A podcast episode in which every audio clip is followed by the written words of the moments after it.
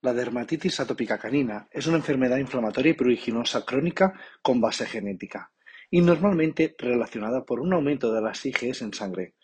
Podemos observar alteraciones de la barrera cutánea de la epidermis, pudiendo ver secundariamente sobrecrecimiento de bacterias o levaduras, como la malassezia paquidermatis.